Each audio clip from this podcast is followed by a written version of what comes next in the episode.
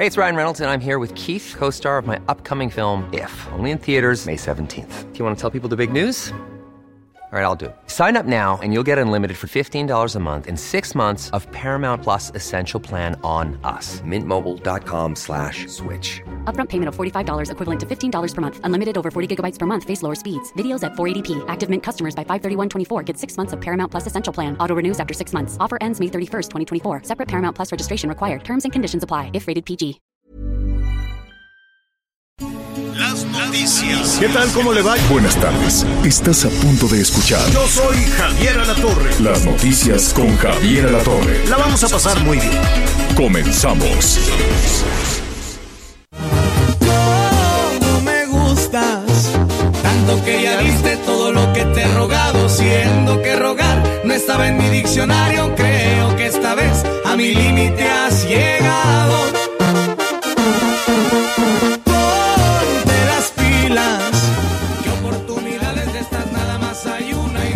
Tardes, muy buenas tardes, bienvenidos, gracias por acompañarnos. Nos da mucho gusto saludarlos a través del Heraldo Radio y del grupo Audiorama a lo largo y ancho del país. Y hoy les saludamos, hoy iniciamos este espacio con esto que se llama ¿Cómo me gustas? de la arrolladora banda El Limón de René Camacho. Y pues bueno, tendremos mucha información a lo largo de esta hora. De entrada, pues platicaremos sobre la Secretaría de Seguridad titular, Rosa Isela Rodríguez recibió al empresario romano Florian Tudor, acusado por autoridades estadounidenses y la Fiscalía General de la República de encabezar una mafia que clona tarjetas bancarias. También platicaremos sobre el anuncio del gobierno de un plan para darle protección a candidatos a puestos de elección popular en el proceso electoral. La titular también de la Secretaría de Seguridad detalló cómo será esto en relación a pues a los hasta la fecha 64 políticos asesinados. De esto y más estaremos platicando. Miguel Aquino, muy buenas tardes. ¿Qué tal, Anita? ¿Cómo estás, amigos? Muy buenas tardes. Me da mucho gusto saludarlos en este jueves 4 de marzo, un día con mucha, sin duda, con mucha intención. Y bien tú lo comentas, ¿eh? Eh, la verdad es que pues el proceso electoral, esa, como sabemos, se inició ya pues desde hace varios meses y la violencia pues lamentablemente ha estado presente hoy.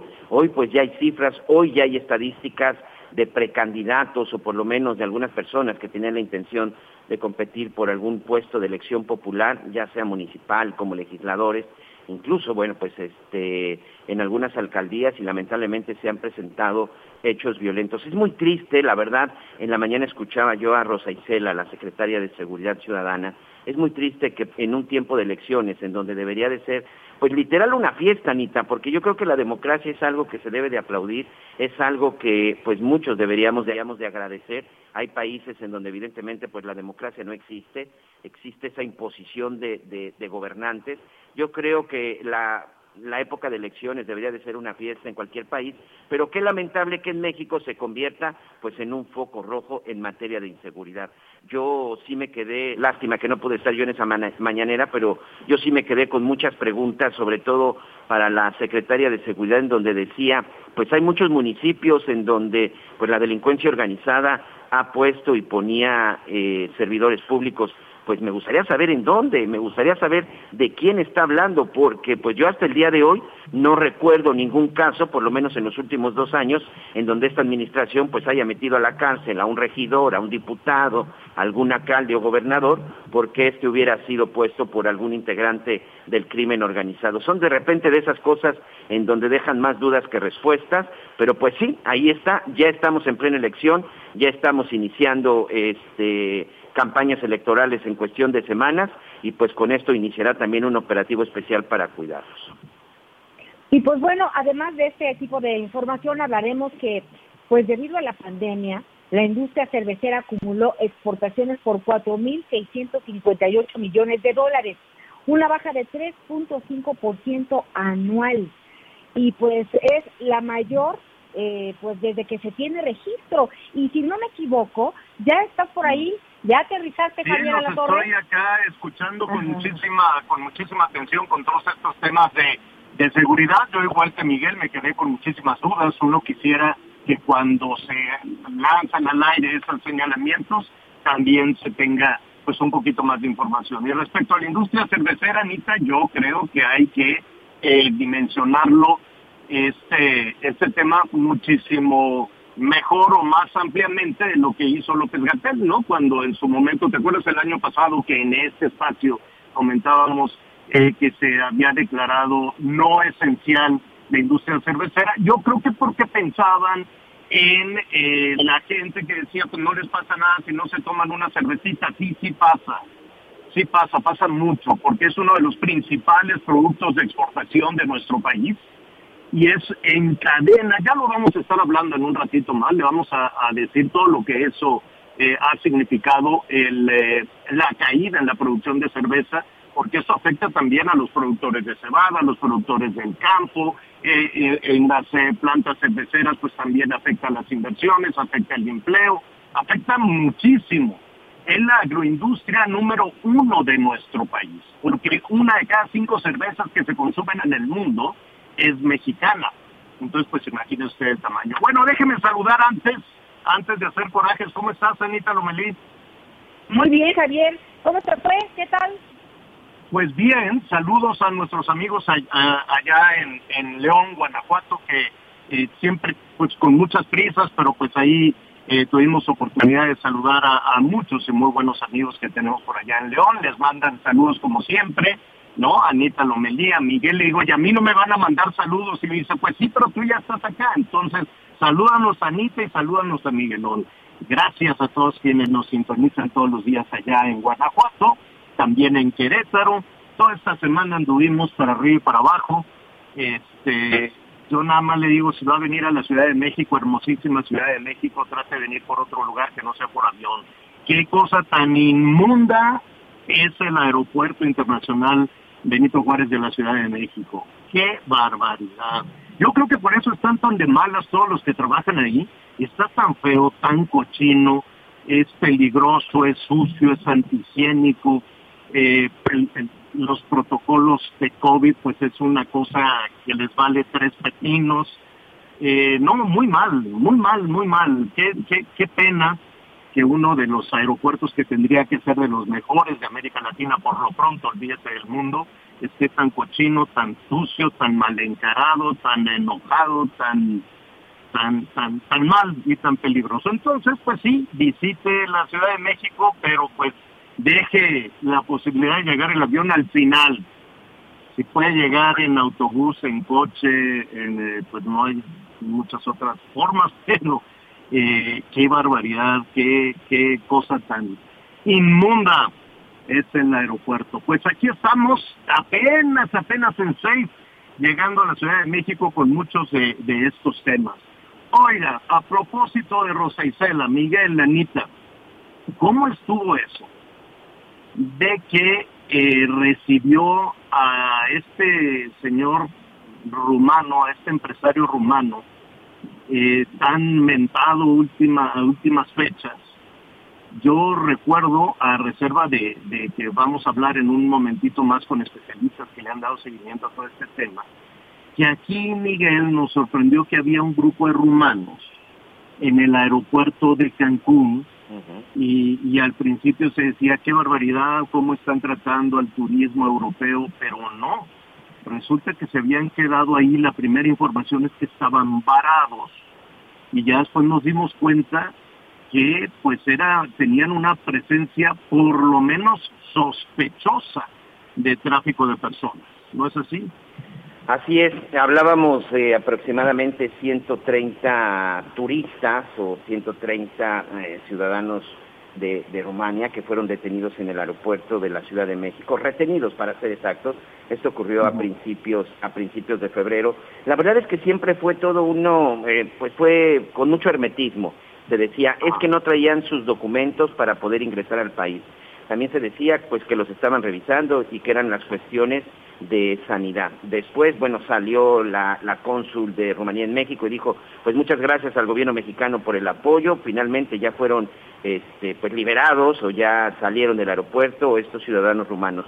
Y pues prácticamente horas después, Javier, nos enteramos, y esto en una comunicación de Santiago Nieto, el titular de la Unidad de Inteligencia Financiera, pues que estaban congelando las cuentas de varios mexicanos y también varios rumanos, porque forman parte de una mafia rumana que principalmente opera en el sureste del país y principalmente en esta zona de Cancún, Quintana Roo. Y que la retención que se había dado en el aeropuerto era para ver si algunos de estos ciento, casi 130 este, rumanos que habían llegado, pues no tenían que ver con esta famosa mafia rumana. Una mafia rumana que está siendo pues prácticamente ubicada y señalada desde el 2015, después de un estudio que salió en Reino Unido por unos periodistas, en donde incluso al principio se hablaba que podría ser una mafia rusa. Ya después se confirmó que no, que eran rumanos. ¿De qué forma estaban operando? Pues simple y sencillamente se estaban robando los datos de las tarjetas bancarias de débito y crédito a través, a través de los cajeros, automáticos, ah, señor, que están ubicados en la Riviera Maya. Hablamos de Tulum, de la zona de Playa del Carmen, de Cozumel, Isla Mujeres, pero principalmente en Cancún. Estos sujetos colocaban unos dispositivos que a través de una señal de Bluetooth pues recogían toda la información de la gente que hacía uso de esas tarjetas. Tú podías usar un cajero aquí en la zona de Cancún y a los pocos minutos pues resulta que en tu tarjeta ya te estaban cargando una compra en Dubái, en Tokio, en China, en España, en cualquier parte del mundo porque de esa forma era como ellos estaban obteniendo la información. Empezó a crecer tanto su negocio que incluso pusieron una empresa y que le dieron el servicio a un banco para ellos mismos instalar sus propios cajeros automáticos, que, esa es parte, que esa es parte de la investigación. Bueno, a todo esto pues estaba relacionado un personaje al que señalan como el principal líder, como el principal este, jefe de esta mafia rumana, un personaje de apellido Tudor, que pues salió él a defenderse y a decir que no era cierto, e incluso pues mandó una carta directa al presidente Andrés Manuel López Obrador. Pues vamos a ver, eh, pero entiendo y al ratito vamos a platicar eh, eh, sobre toda esta investigación que se ha hecho al respecto, pero lo que llama poderosamente la atención es que pues la responsable de la seguridad pública lo recibió. Escuchamos, por ahí tenemos un, un sonido de, de la mañanera antes de platicar con Lilia Saúl. Sí, del presidente este, López Obrador hace unos días precisamente cuando daba la instrucción de que se le atendiera personalmente. Le voy a pedir en este caso a Rosa Isela Rodríguez, secretaria de Seguridad Pública, para ver lo del tráfico de estas tarjetas. No se ha este, tratado mucho en el en el gabinete de seguridad. Ya se trató, pero lo importante es que se avance más. Bueno, y después decía eh, la, responsable precisamente de, la seguridad pública en este, en este país que eh, pues que todo está en manos de la fiscalía, pero bueno, Vamos a ver qué, es lo que sabemos de este tema, hacia dónde apunta toda esta situación. ¿Existe realmente una mafia eh, rumana en nuestro país y desde cuándo? Déjeme decirle que Lilia Saúl ha hecho ya eh, una investigación desde hace muchísimo tiempo en un proyecto de investigación sobre crimen organizado y corrupción. Me da muchísimo gusto saludar esta tarde. Lilia, ¿cómo estás? Buenas tardes. Hola, buenas tardes, Javier. Muchas gracias. No, al contrario, Lilia, eh, quisiéramos que nos compartas un poquito de la investigación que han realizado eh, y en principio te preguntaríamos, ¿en efecto existe y opera eh, una mafia rumana en México? Sí, así es, Javier. mira, lo, lo que es cierto es que en buena medida nosotros, perdón, es que escucho mucho el eco, eh, eh ah, si tienes un regreso, vamos a pedir a nuestro productor que le, que le quite a Lilia su regreso para poder platicar con ella, a ver si es, a ver si es posible. A ver, Lilia, te vamos a cambiar de línea para poder platicar mejor contigo. Ya, ya Muy bien. Muy bien, en tanto le, le ponemos una línea muchísimo más limpia. ¿Qué, qué, qué complicación con las líneas, qué complicación con el Internet. Por cierto, que ahora que venía de regreso del de, vacío, que venía de regreso de León a la Ciudad de México, ya sabes que para abordar por cuestiones sanitarias tienes que poner un código QR que con tu dispositivo digital lo, lo capturas, ¿no? Anita Miguel, y ahí pones tus, tus datos para esta cuestión de COVID-19. Entonces te ponía una leyenda, alerta, cuidado, porque este sitio este, puede robar tus datos, te sugerimos que te salgas inmediatamente. Y dices, ay caray, entonces te vas a otro sitio, antes de abordar el avión pones tu código QR y te vuelve a decir, te van a robar tus datos, este es un sitio que este eh, es peligrosísimo, no recuerdo ahí muy, bien porque inmediato te sales, qué barbaridad, que este la, verdad estamos francamente frágiles respecto a todo, a todo el crimen organizado. Imagínense si, si las tarjetas se pueden clonar y además vaciarle su dinero en otro lado del país. Pero ya tenemos una mejor comunicación con Lilia Saúl, te ofrecemos una, una, eh, eh, una disculpa. Ahora sí te escuchamos, Lilia. Sí, no te preocupes, gracias, Javier. Bueno, pues efectivamente es una eh, un grupo, una banda criminal que ha sido liderada por Florian Tudor. Y efectivamente estamos hablando de un personaje que llegó a México desde hace ya varios años ya, desde prácticamente 2003 cuando empezó con su con, su empresa que es la que eh, proporcionó cajeros automáticos eh, que estaban aquí en la Riviera Maya y también en Puerto Vallarta y en Los Cabos que son tres centros turísticos este, muy importantes en México, pero principalmente en la Riviera Maya estos cajeros automáticos estaban siendo este, pues auspiciados, bueno, no, no sé si sea la palabra auspiciados, eh, tenían un contrato, empresa de Floretudo, con eh, el Banco Multiva. Y el Banco Multiva pues tenía sus logotipos y tenía en los cajeros automáticos el señal, el indicar que daba dólares el cajero automático. Por lo tanto, era prácticamente eh, exclusivo de turistas. Eh, esto ocasionaba, ocasionaba que perfectamente fuera, digamos, este, pues como decimos, el crimen perfecto, porque los turistas no tenían posibilidad de reclamar de manera automática en México, pues porque están en otro país que no es el suyo, eh, con relación a faltantes que ellos podían haber detectado en su momento con relación a sus cuentas bancarias. Además, estos personajes pues hacían eh, las operaciones demasiado eh, pues cuidadosas, no retiraban muchas cantidades de dinero, alrededor de 400 dólares, por mucho, 600 dólares, pero eh, lo interesante es que todas estas operaciones se dieron cuenta que, que, eran como constantes y eran, digamos, creadas o utilizadas con este tipo de, de, de cajeros de sistemas que son, ahora les explico, son lo que les llaman los skimmers, que son los, unos aparatos que se usan para insertarlos dentro de los cajeros automáticos y que bueno, estas personas tenían acceso de manera ya digital a prácticamente toda la información que se insertara en esos cajeros automáticos. Esto, quien se dio cuenta de esto eh, fue mucho antes el periodista estadounidense Brian Krebs, que precisamente hizo, digamos, una, una nota periodística, por así decirlo, de que él sabía que estos cajeros automáticos ya presentaban problemas. Después de, que él da a conocer esa nota periodística, por así decirlo, de que estos cajeros automáticos presentaban ya ciertos problemas, nosotros, nuestro equipo, eh, que somos periodistas que estamos en distintas partes del mundo, entre ellos colegas que tenemos en Rumania, ellos empezaron a obtener información de Florian Tudor y eh, nos dimos cuenta de que había varios expedientes judiciales en contra, pues no solo de él, sino de personas relacionadas con él.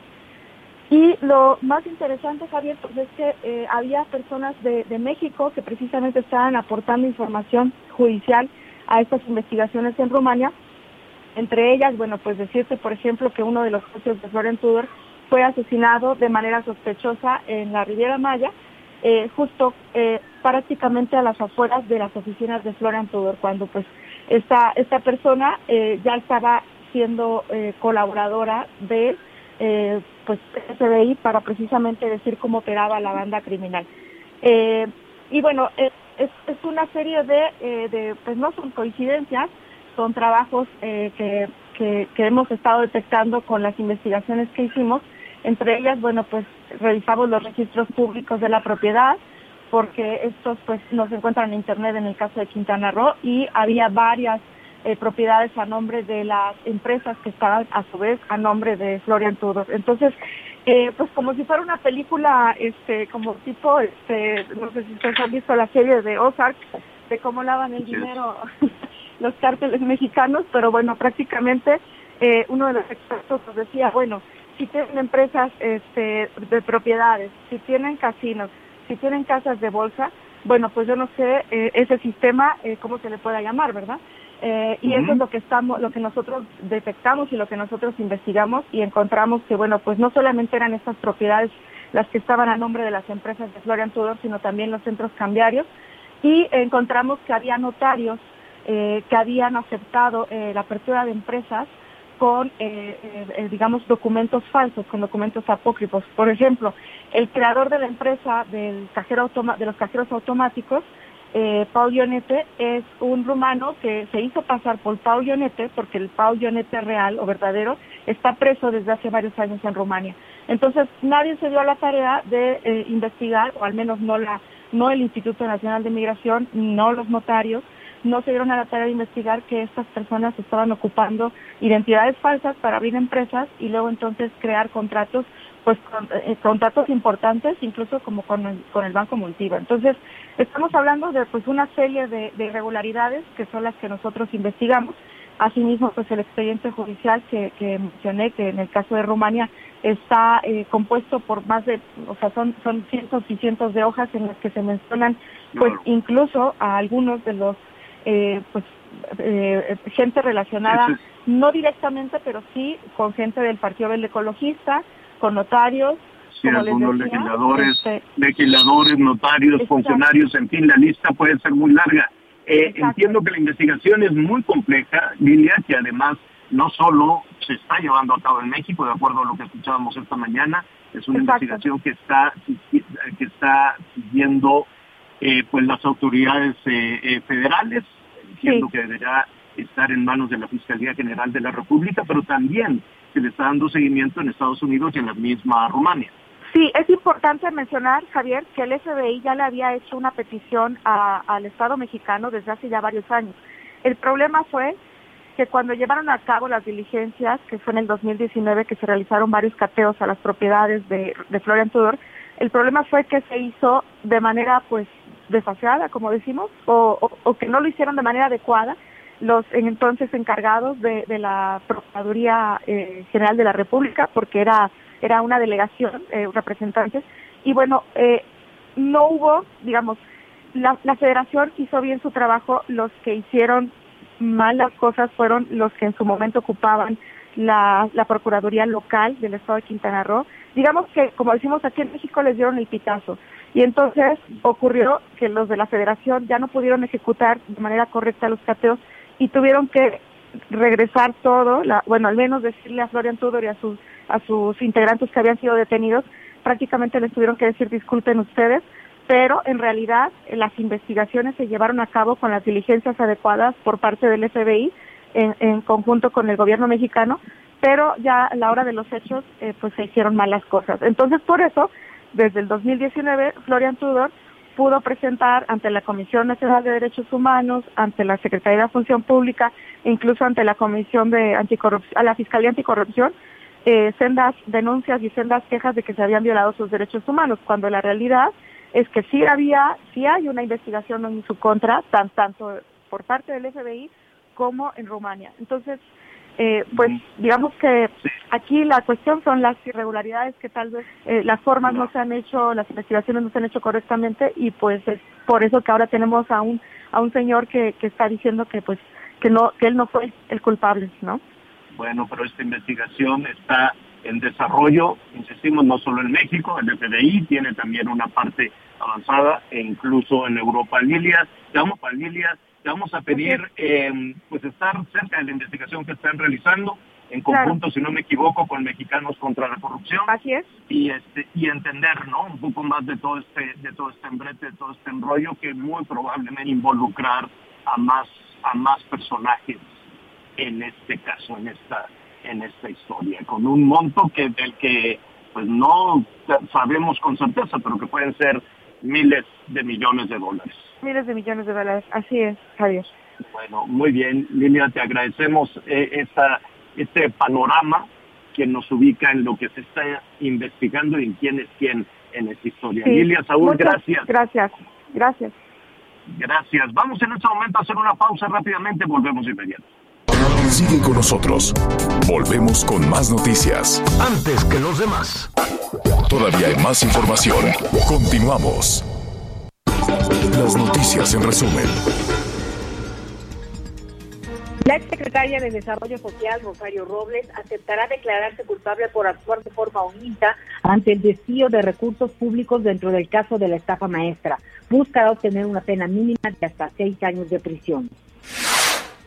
Elementos de la Fiscalía General de San Luis Potosí detuvieron en Ciudad Valles a cuatro personas señaladas como posibles autores materiales del homicidio del presidente de la Coparmex en el estado y pues Julio Galindo Sánchez.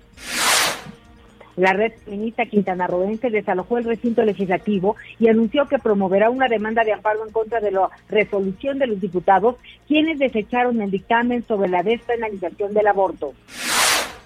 Hoy el dólar se compra en 20 pesos con 51 centavos y se vende en 21 con 3. El reporte carretero. nuestros amigos que nos acompañan en este momento en alguna carretera del país. Un abrazo hasta el estado de Veracruz y mucha atención porque tenemos reducción de carriles a la circulación por trabajos de reconstrucción de la carpeta asfáltica en el kilómetro 110, la zona que va de las Chuapas a Ocosocuautla, pero además está lloviendo en la zona, hay que tomar precauciones. Y también para todos nuestros amigos en el estado de Querétaro, también tenemos reducción de carril por obras de mantenimiento a partir del kilómetro 162 en la autopista México-Querétaro, esto en dirección a la capital queretana. Y finalmente un abrazo hasta Tamaulipas. Tenemos un accidente, un camión de carga se volcó en el kilómetro 26 en la carretera que va de la zona de Ciudad Victoria a Matamoros, esto en el libramiento a San Fernando. Por favor, a manejar precaución.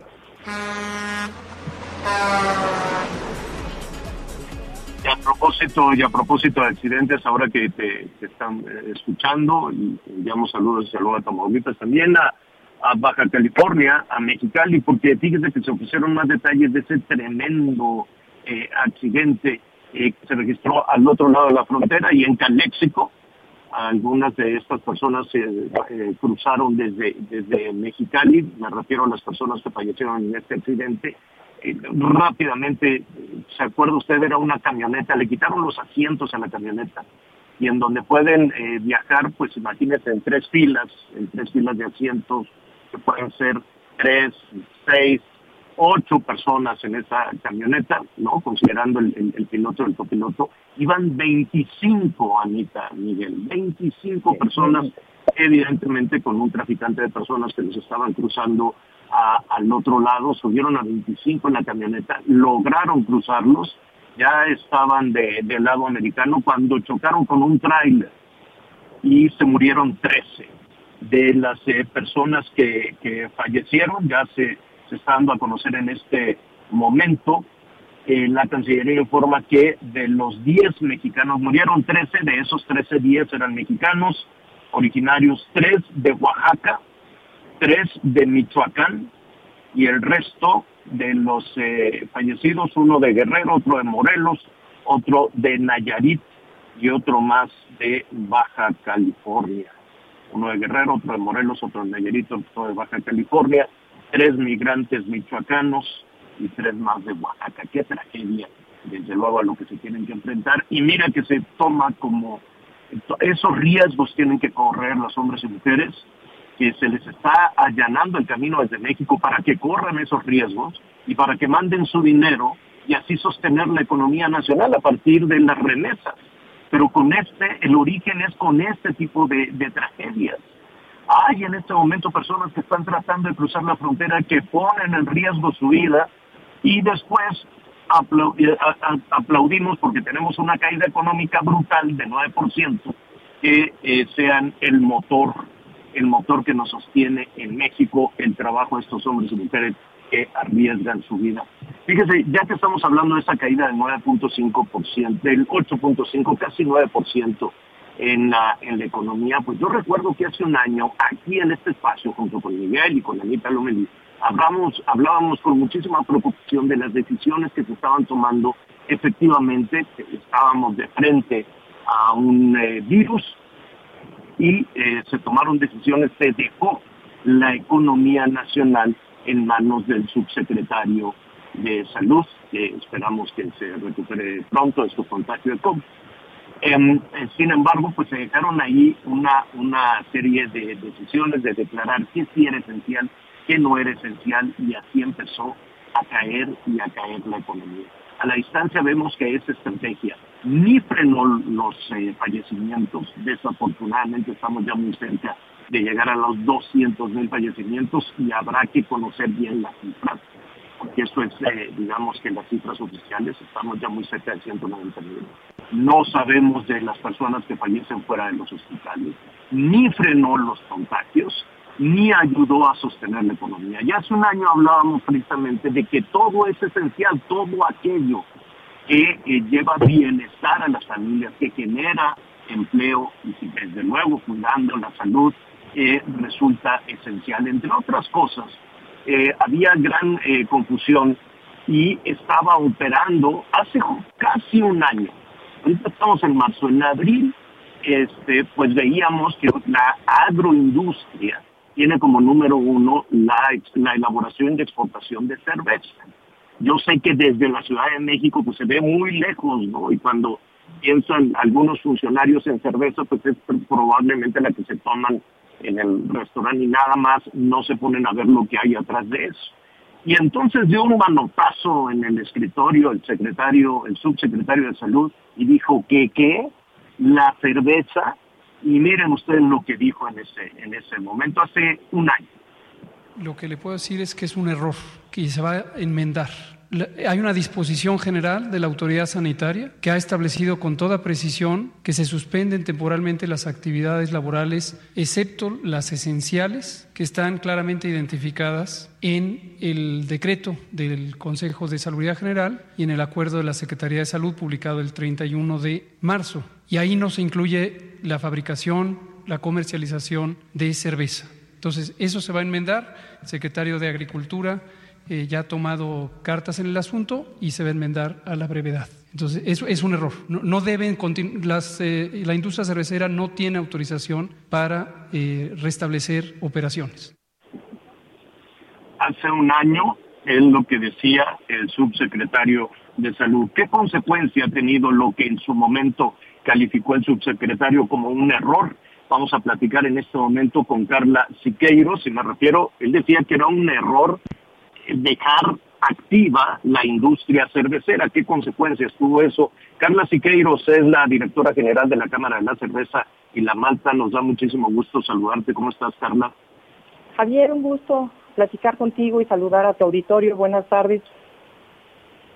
Oye, Carla, sí escuchaste lo que decía López Gatel, no solo lo escuchaste, yo creo que pues atendieron en su momento, en abril del año pasado, ¿y cuáles son las consecuencias un año después? Javier, para una industria que, está acostumbrada, que necesita trabajar los 365 días del año, el haber estado cerrado, eh, pues fue un impacto muy fuerte, ¿no? Y sobre todo por esto que comentas, Javier, de una cadena de valor tan importante, tan grande, tan integrada, que nace en el campo y al final termina ¿no? en, los puntos de distribución. Entonces, lo que nosotros vimos ya al cierre del año fue un impacto fuerte eh, en tanto a la producción como a la exportación de la cerveza. Em, entiendo, eh, y, si me ayudas, Carla, vamos a poner un poquito la, dimensión. El hecho de los, las cifras, la caída en el consumo, no, no tiene únicamente que ver eh, me queda claro con la decisión que se tomó en su momento por parte de la autoridad sanitaria. Tiene que ver también con que pues eh, se cerró también el mercado internacional a este producto, ¿así es? Sí, por supuesto. Mira, déjame, déjame ponerte el dato para que podamos eh, ponerlo en contexto. La producción en el 2020 fue de 118.17 millones de hectolitros una disminución del 4.7% respecto a 2019. Las exportaciones tuvieron una caída de 6.2%. Y aquí quiero eh, señalar, como todos lo sabemos, Javier, que México es una potencia cervecera. ¿no? Somos el cuarto país productor de cerveza en el mundo y somos el principal país exportador de cerveza. Esa afectación la podemos poner en eh, en, empleos y en la cadena productiva en nuestro país? Nosotros hicimos un esfuerzo desde, que iniciamos, eh, nos enfrentamos a los retos que, la pandemia nos impuso, mantuvimos los empleos, la, agroindustria eh, genera más de 700 mil empleos, 55 mil de ellos son empleos directos. Eh, hicimos el esfuerzo por mantenerlos, se mantienen los empleos, se, compró la, cebada que se tenía comprometida con, con los eh, productores cebaderos, a pesar de haber estado cerrados. Ahora, estamos viendo en el horizonte y sobre todo a partir de la, de la vacuna que se van reactivando algunas actividades. Texas ha dicho, este, con las dificultades con el presidente Biden, pero Texas ha dicho vamos a abrir ya la economía, vamos a abrir ya los restaurantes, los bares, este, algunos eh, algunos eventos este, públicos, evidentemente cuidando cuidando la cuestión sanitaria. ¿Ven eh, cerca la salida, la recuperación o todavía falta? Yo creo que nosotros actualmente nos estamos todavía enfrentando a restricciones, Javier, a leyes secas parciales, ¿no? Tanto a la venta como a la distribución. El aforo en los restaurantes también está limitado. Yo creo que, que el esfuerzo y, tiene que ser eh, de todos, de colaboración y reactivar y precisamente incentivar este consumo interno que nos permita salir adelante, ¿no? Generar este valor económico y el bienestar para todos. eh, finalmente, Carla, se quedaron las inversiones, bajaron las inversiones, este, siguen las eh, la planta con, con la, la, planta cervecera en general, la industria, perdón, cervecera en general con, con planes para este año y el que sigue. Los planes de la agroindustria cervecera son proyectos a largo plazo. Eh, no se han parado las inversiones. En 2020 eh, la, la, la, industria siguió invirtiendo eh, y se invirtieron más de 11 mil millones de pesos. Carla. Te, te comentaba, Javier, la, la, la, la, la visión, la, la, la inversión de la, de la industria, los planes son a largo plazo. Tenemos más de 130 años haciendo cerveza en, en, en México, siendo un icono una referencia a nivel mundial y, los planes son de seguir haciendo y poner el nombre de México en alto. Hoy hay algunos partidos de fútbol ya regresando a, a, México. Este, hay algunos estadios que van a, a, tener ya actividades a puertas abiertas con aforo restringido. Eh, ya se puede consumir ahí cerveza y la y la y el otro tema recuerdo también que el año pasado hubo pues una especie había largas filas y había una especie de compras de pánico de de cerveza haya abasto suficiente, quiero suponer. Por supuesto, nosotros seguimos produciendo eh, y precisamente estas estas restricciones que te comentaba permiten, porque al final ya ya vamos las conoces, sabes cuándo va a haber ley seca en tu alcaldía, municipio o estado, entonces esto te permite prepararte, ¿no? Entonces eh, la cerveza hay, eh, nosotros acatamos, respetamos las decisiones, colaboramos de cerca con, con, los tres niveles de gobierno y el abasto está garantizado. Bueno, pues Carla, te agradecemos muchísimo. Danos eh, un solo dato, más o menos cuántas eh, familias o cuántas trabajadoras y trabajadores eh, tienen empleo, lograron mantener su empleo en la industria cervecera.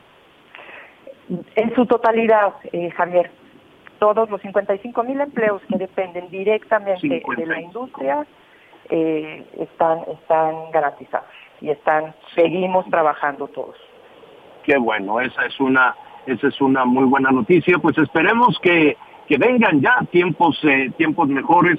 La cerveza históricamente en la en, en el mundo ha significado eh, muchísimo y pues es una industria, ya decíamos, de la que depende también el bienestar de 50 mil, 55 mil familias. Carla Siqueiros, muchísimas gracias. Gracias a ti, un saludo a todos.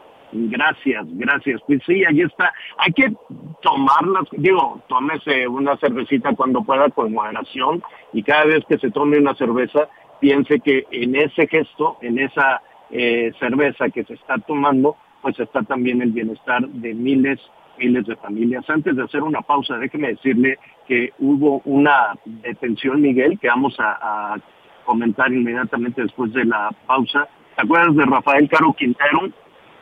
Sí, por supuesto, el más buscado. Bueno, pues detuvieron a su sobrino, le dicen el Pablito. Entonces, en un momento más, le vamos a decir que dónde fue detenido y por qué detuvieron al sobrino Rafael Caro Quintero en la Ciudad de México. Vamos a hacer una pausa y volvemos. Sigue con nosotros. Volvemos con más noticias. Antes que los demás. Todavía hay más información. Continuamos. Gracias, estamos de regreso en las noticias con Javier Alatorre y ya hablábamos al principio del programa en relación a algunas declaraciones del presidente López Obrador sobre, pues, eh, establecer alguna forma, algún mecanismo para cuidar a los candidatos en estas elecciones. Y bueno, pues el gobierno de Sonora también eh, pues ha sufrido en relación a este tema y vamos a ver cuál es el panorama de inseguridad en, en relación a los candidatos hablando de Sonora. Por eso vamos contigo, Antonio López. Gracias, buenas tardes. ¿Cuál es el panorama? ¿Qué tal? Muy buenas tardes, Ana María Lomelí. Los saludo con mucho gusto desde el estado de Sonora. Y sí, efectivamente les comento que el estado de Sonora últimamente pues ha, eh, se ha encrudecido esta situación de inseguridad, hay eh, pues un incremento en varios delitos de alto impacto en los últimos meses. Eh, esto, debo decirlo, no ha impactado en este previo proceso electoral, no, no se han registrado aún ataques, ni siquiera incidentes que involucren a candidatos o aspirantes. Sin embargo, sí les puedo comentar que aquí en el estado de Sonora, por ejemplo, únicamente durante el mes de enero se cometieron 125 homicidios dolosos, eh, cuatro feminicidios, 579 robos, 517 eh, casos de violencia familiar, hubo 88 delitos contra la libertad sexual. Eh, por ejemplo, únicamente en el municipio de Cajeme, que es un municipio que está al sur del estado de Sonora, es un municipio pequeño, ¿eh? es un municipio que, ni siquiera eh, tiene 500 mil habitantes. Sin embargo, únicamente durante el mes de enero se cometieron 68 homicidios dolosos o 68 muertes violentas, fueron lo que registraron únicamente ese municipio. En total, en lo que va del año, en Cajeme, únicamente en ese municipio, van 125 muertes violentas. Hay otro municipio acá al norte de la entidad que se llama Caborca. Es un municipio eh, que ha vivido ahora sí que episodios de terror. Hay carreteras que han estado bloqueadas incluso durante eh, días enteros porque hay gente armada que ha tomado esas carreteras y que amenazan a la población. Eh, esto desde luego es difundido en las redes sociales por la misma ciudadanía, quienes denuncian esta situación y piden un alto. Según lo que comentan especialistas, incluso información oficial de la Secretaría de Seguridad Pública, son más o menos cuatro grupos del crimen organizado los que se están disputando territorios para, pues Sonora sabemos que es un territorio estratégico para el trasiego de drogas y personas. Eso ha provocado que haya cuatro grupos delictivos actualmente. Y pues les comento un poco sobre, sobre el proceso electoral que viene, Ana María. Aquí en Sonora, uno de los candidatos es Alfonso Durazo Montaño, el exsecretario de Seguridad Pública. Otro candidato es Ernesto Gándara Camú, quien va eh, en alianza con el PRI, PAN y PRD. También eh, Ricardo Castelo es el candidato de Movimiento Ciudadano. Eh, hay otros tres candidatos de partidos pequeños como Redes Sociales Progresistas, Fuerza por México y el partido Encuentro Solidario, que es, era, el PES, pero después hizo partido local.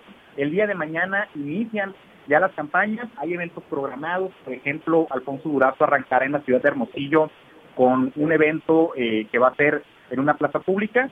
Eh, el candidato del Movimiento Ciudadano arranca con un evento dedicado a las mujeres y el candidato del PRI y del PAN eh, va a arrancar en el sur del estado también en una reunión con sectores productivos. Así más o menos es lo que, lo que se está viviendo este proceso electoral. Según algunos especialistas que hemos entrevistado, nos dicen que va a ser un proceso muy atípico y nos dan este dato que me pareció muy interesante.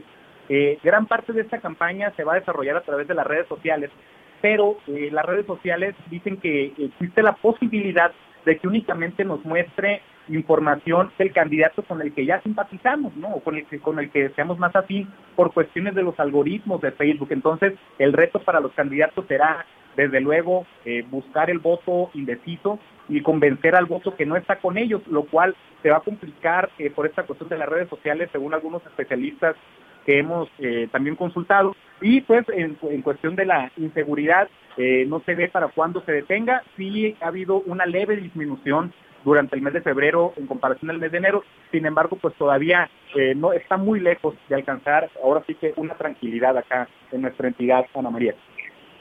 Pues vamos a estar muy pendientes, muy completo tu reporte. Muchísimas gracias.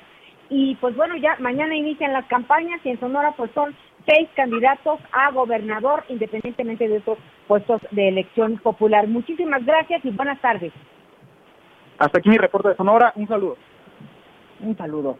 Miguel, y pues también tenemos información en relación a lo que ya hablaba y mencionabas ayer de, del sobrino de Caro Quintero. Sí, así es. Fíjate que detuvieron a Juan Pablo Quintero Martínez, a este personaje lo detuvieron en la zona de Atizapán, en el Estado de México. Resulta que está ligado con una organización criminal dedicada a la distribución de drogas en la capital del país y también en el Estado de México y pues fue investigado y finalmente detenido en una acción conjunta entre la Fiscalía General de la República, la Fiscalía del Estado de México y la Fiscalía de la Ciudad de México por un homicidio que se cometió en la zona de Azcapotzalco este personaje que aparentemente es sobrino de Rafael Caro Quintero, pues bueno, pues ya se encuentra eh, ante las autoridades.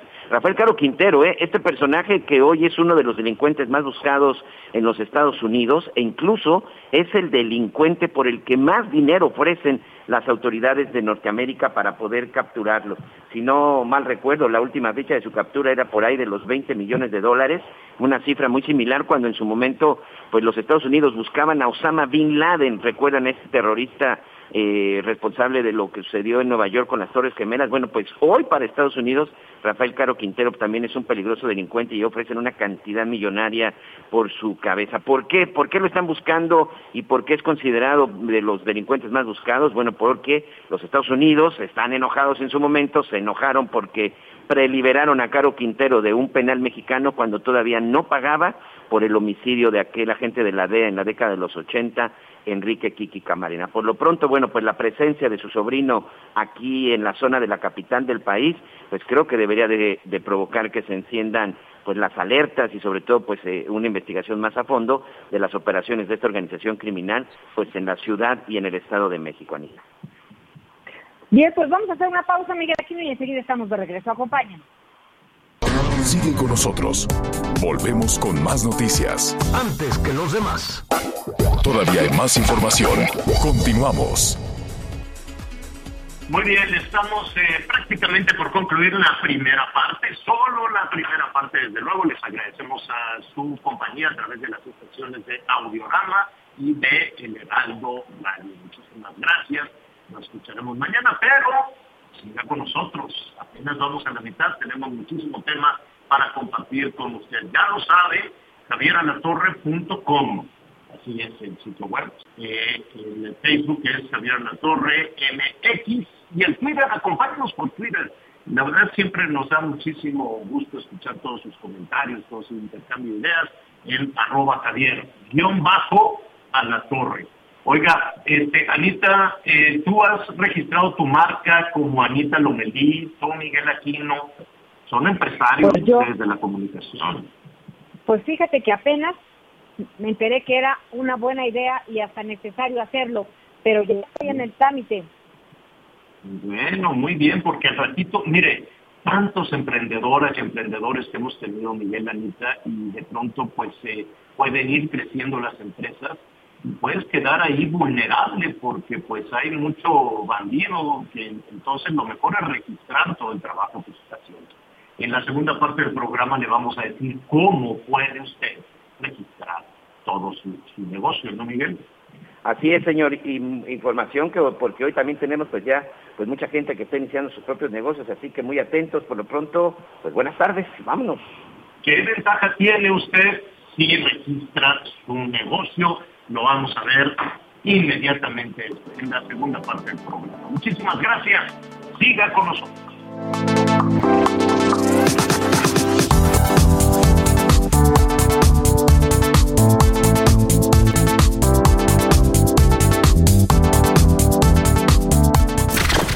Gracias por acompañarnos en Las Noticias con Javier La Torre. Ahora sí ya estás muy bien informado.